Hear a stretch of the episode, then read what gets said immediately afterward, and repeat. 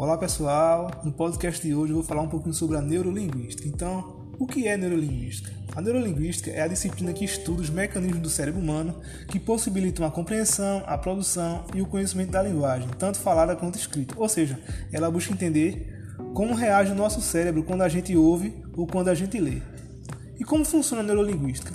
As imagens cerebrais, obtidas nos equipamentos de imagem, permitem analisar como o cérebro usa sua energia enquanto faz o processamento das atividades relacionadas à linguagem, seja ela falada, escrita ou assinalada.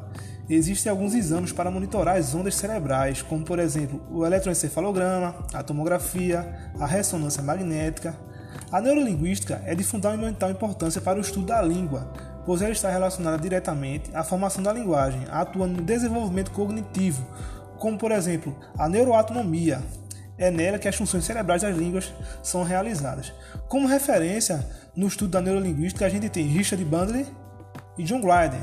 Então eu trago para vocês agora a definição de Richard Bandler, que diz o seguinte: os cérebros não são projetados para obter resultados, eles vão em direções. Se você sabe como o cérebro funciona, você pode definir suas próprias direções. Caso contrário, alguém o fará.